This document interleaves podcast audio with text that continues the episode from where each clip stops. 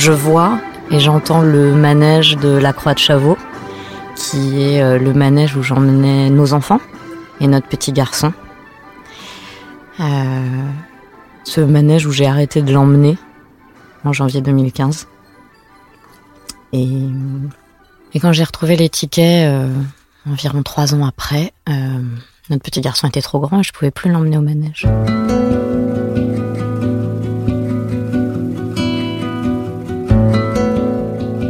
Un matin, je me suis réveillée, mais parce que tout d'un coup, j'ai eu l'impression effectivement de me réveiller d'une espèce de torpeur. Et tout d'un coup, le, manège, ça me ramenait à ces moments de plaisir, à ces moments en famille, à, tout ce, tout ce bonheur-là. Et c'était douloureux jusqu'au moment où finalement on accepte et ça n'est plus douloureux, ça renvoie malgré tout à des moments qui ont été heureux et ce bonheur-là, c'est bon de s'en rappeler et c'est bon de le laisser revenir. Le 7 janvier 2015, Chloé Verlac perd l'homme de sa vie. Tignous est le père de ses enfants. Il est aussi dessinateur à Charlie Hebdo. Tignous a alors 57 ans. Chloé Verlac, une petite rousse pétillante qui travaille dans le théâtre, a 20 ans de moins. Ensemble, ils forment une grande famille recomposée. Lui avait deux grandes filles d'une première union. Puis, ils ont eu deux enfants, Sarah Lou, 9 ans et demi, et Solal, 5 ans à l'époque. Ce sont eux que vous allez entendre sur le répondeur de Chloé Verlac. Ils vont lui donner la force de se relever. Ils vont lui montrer le chemin vers la résilience. Je suis Sébastien Guyot. Bienvenue dans Leçon de vie.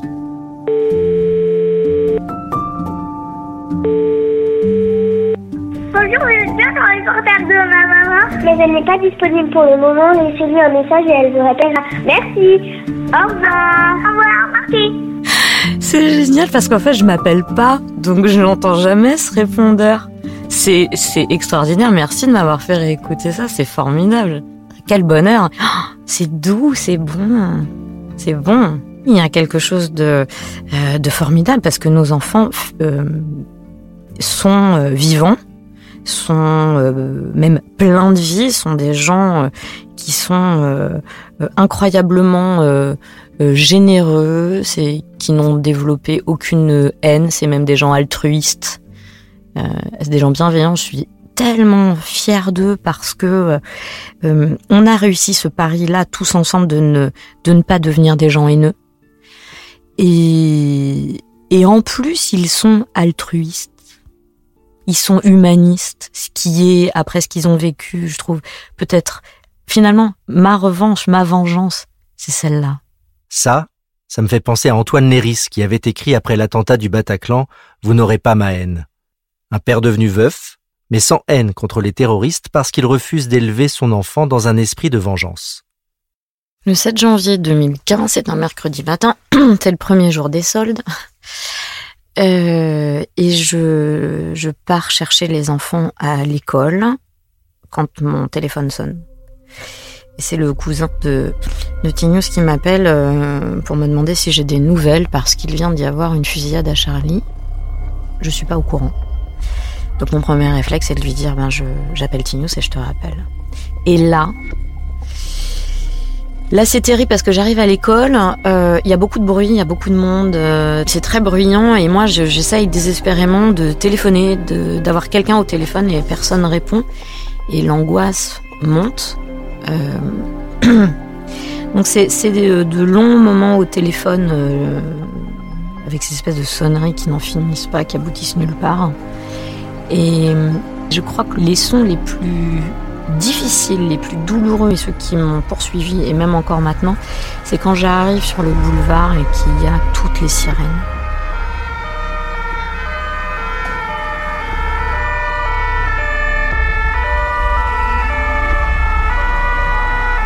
Chloé a laissé en catastrophe les enfants à l'école. C'est une amie qui la dépose à deux pas des locaux de Charlie Hebdo à Paris. Le périmètre est bouclé, c'est la confusion la plus totale. C'est l'enfer c'est l'enfer parce que euh, il y a les pompiers, le SAMU, la police. Euh, c'est effrayant. C'est effrayant. Ça prend au tripes. C'est-à-dire qu'en dehors de l'angoisse elle-même, euh, on est en état de siège. Et donc le premier policier que je vois, je lui dis bonjour, je suis la femme du dessinateur Tinius. J'ai deux enfants en bas âge et je veux savoir s'il est vivant ou s'il est blessé. Et en y revançant, après, je me dis à aucun moment, pour moi, il est mort. Je veux savoir s'il est vivant ou blessé. Et donc je finis par réussir à rentrer dans le hall du théâtre euh, du Comédie Bastille, où ils ont installé la cellule de crise. Et là, le chef du service de psychiatrie du SAMU me prend par les épaules et me dit Mais on ne peut pas vous répondre pour l'instant, on ne sait pas. Et il y a une infirmière de la Croix-Rouge qui se met à hurler et elle hurle et elle dit mais je vous en supplie répondez-lui c'est insupportable c'est insupportable. Et là tout le monde me regarde enfin lui me regarde mais il ne dit rien. Donc euh, c'est encore moi qui pose la question qui dit mais il est mort est-ce qu'il est mort répondez-moi. Et en fait personne ne répond personne ne me répond. Je regarde autour de moi ce qui se passe et en fait je croise le regard de Luz qui est euh, en larmes, effondré, du sang, qui me dit, euh, qui me dit rien d'ailleurs, c'est bien ça le plus terrible, et qui hoche la tête. Et moi, je tombe au sol en hurlant. Moi, je me rappelle que je hurle parce que je me rappelle qu'après ce cri, je n'entends plus rien. Comme dans les films, après la détonation, quand euh, il y a une espèce de silence comme ça qui se fait où on voit les gens s'agiter. Euh, moi, après avoir crié, je n'entends plus rien.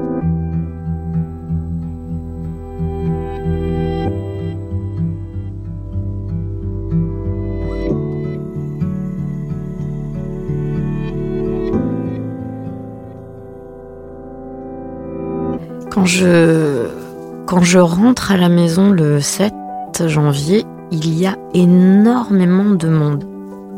Et moi, il faut que je parle à mes enfants, il faut que je parle aux petits.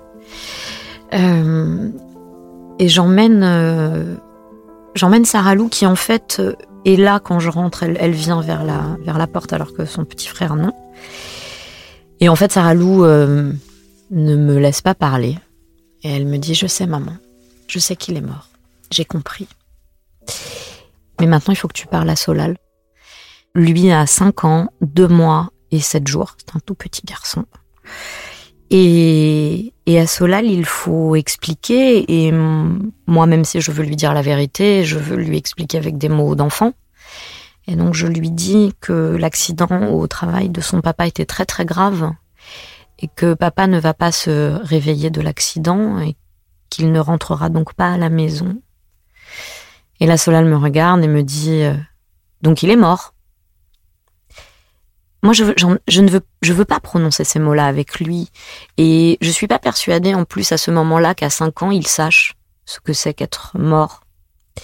Et ce que je veux lui faire comprendre, c'est le côté définitif de ce que ça représente, à savoir que papa ne rentrera pas, papa ne rentrera plus, ne rentrera plus jamais. Et, et cela, elle me repose la question, il me dit, bah donc il est mort.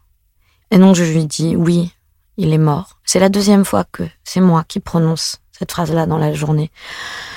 C'est difficile et, et la Solal me regarde et me dit euh, Bon, et eh ben maintenant, il va falloir que tu trouves un nouveau mari, hein, mais un gentil. Tinius, artiste engagé, a été exécuté par un terroriste islamiste, le crayon à la main. Et ce n'est pas une image.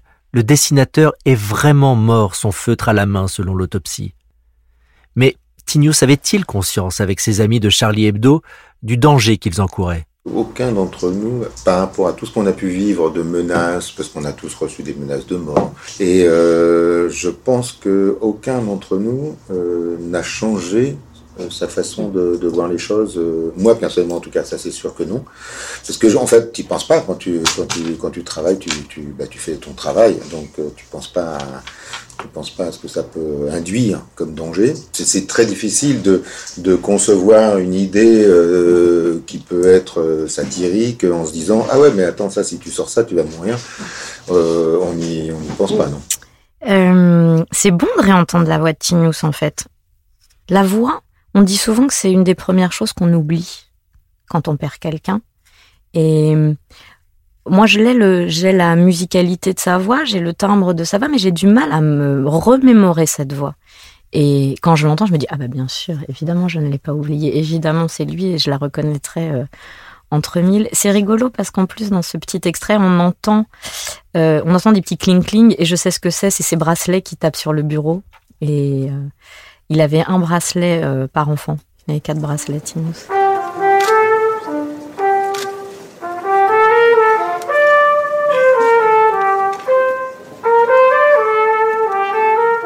Le 15 janvier 2015, Ibrahim Malouf se lance dans une improvisation. Nous sommes à la mairie de Montreuil pour une cérémonie poignante en hommage à Tinius. Tous ses amis musiciens sont là. Ibrahim Malouf donc, le parrain de l'une de ses filles, mais aussi le groupe Trio, ou encore l'humoriste Christophe Alévèque qui entonne Bella Ciao, accompagné d'un violoncelliste. Una mattina mi son svegliato Oh, Et puis, autour de ce cercueil en bois brut sur lequel chacun pose un dessin ou écrit un mot, il y a là Christiane Taubira. La ministre de la Justice de l'époque se lance dans un vibrant discours en citant Paul Éluard. La lumière, partout, est tout près de s'éteindre. Mais le printemps est là, qui n'en a pas fini. Tu rêvais d'être libre, et je te continue. Tu rêvais d'être libre et je te continue.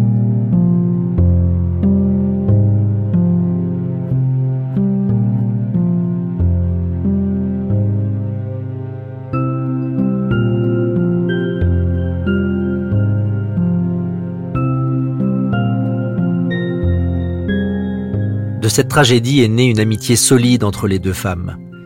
Mais s'il y a bien une femme qui a compté par-dessus tout dans la vie de Chloé, qui est au cœur de son processus de résilience, c'est sa grand-mère, une rescapée des camps de la mort durant la Seconde Guerre mondiale.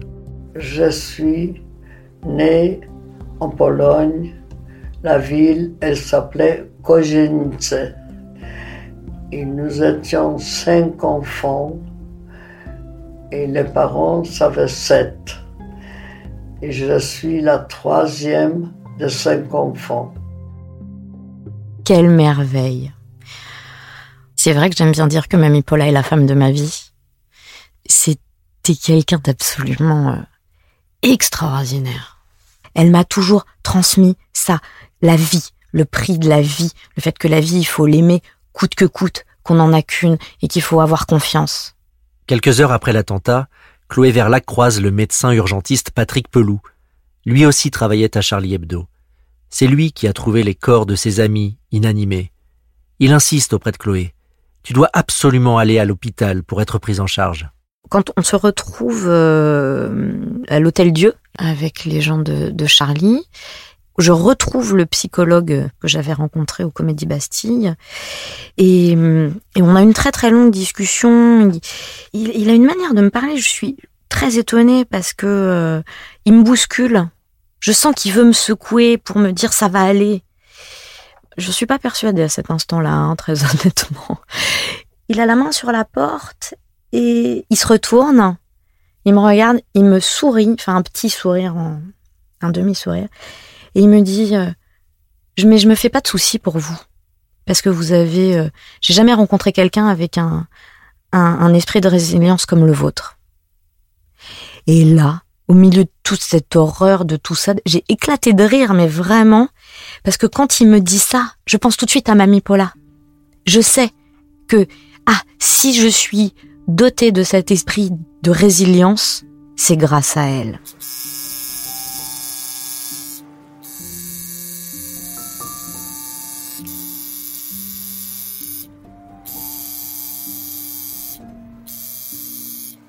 Je grimace parce que le son que j'entends, je le trouve assez désagréable.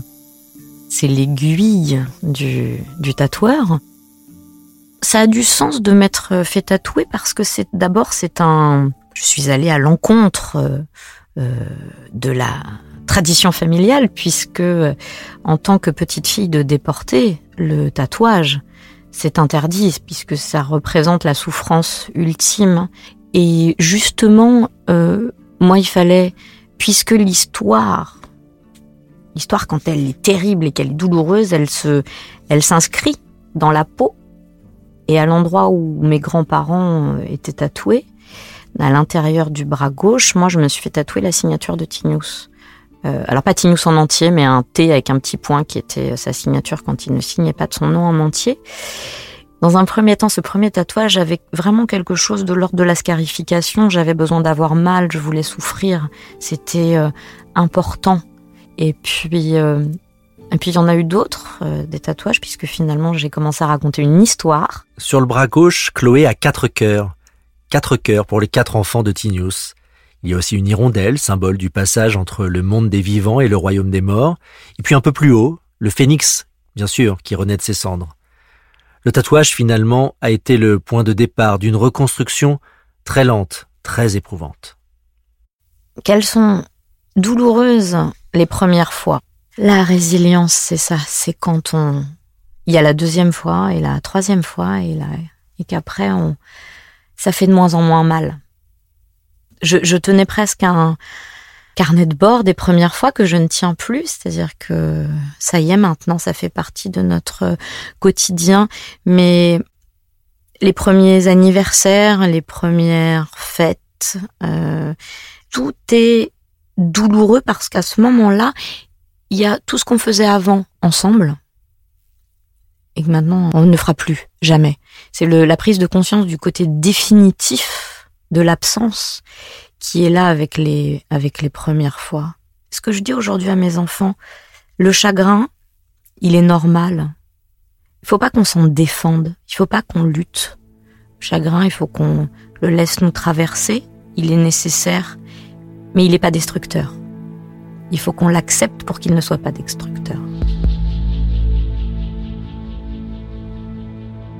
Je crois que je peux identifier plusieurs étapes, moi, dans mon parcours, euh, oui, vers la résilience, parce que euh, j'étais une femme très en colère, dans un premier temps.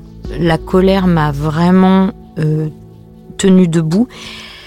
Et il y a trois ans, euh, vraiment trois ans d'absence où j'ai travaillé à la mémoire de Tinius, où j'ai fait en sorte de m'occuper du mieux que je pouvais de nos enfants, de la maison, de, tout ce travail de, de mémoire que je devais faire.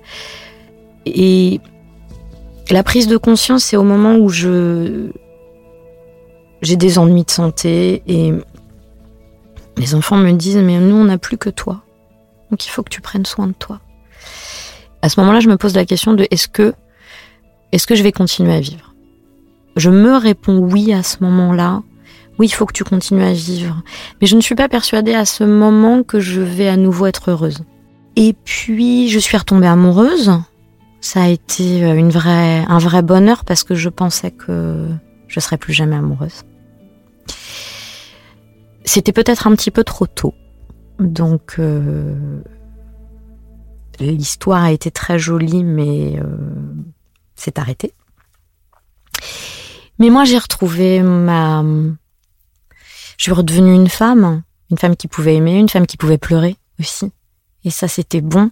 Ça me ramenait à mon humanité et j'en avais besoin.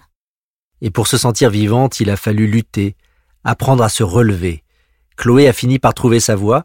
Ce sera un sport de combat, la boxe. Ça a été une révélation. Je me suis dit, mais c'est, c'est le sport qui était fait pour moi. C'est beau parce que c'est en fait extrêmement précis. Et quand on porte correctement un coup, on l'entend.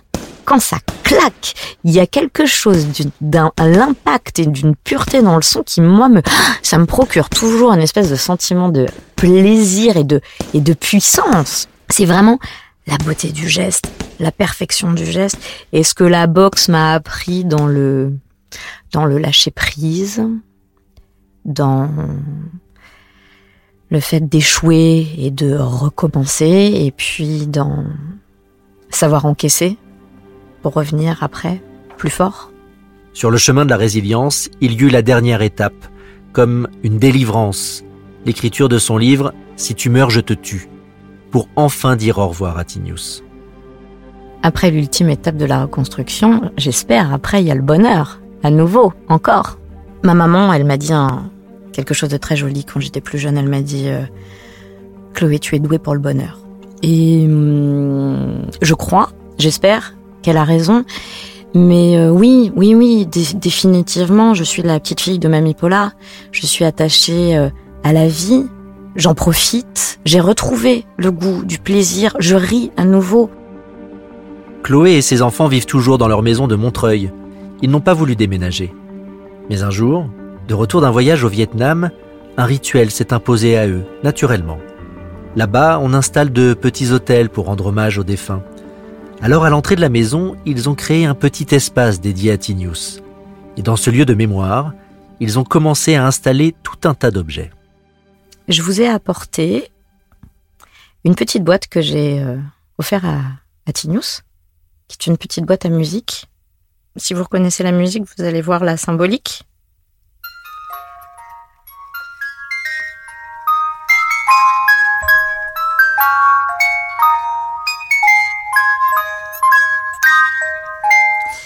Et voilà, moi, il m'a rendue euh, très heureuse, même si on divorçait tous les jours et qu'on s'engueulait beaucoup. On a été très très heureux. Euh, j'ai été très aimée, je l'ai beaucoup aimé et je crois que euh, ça aussi, ça m'a rendue forte.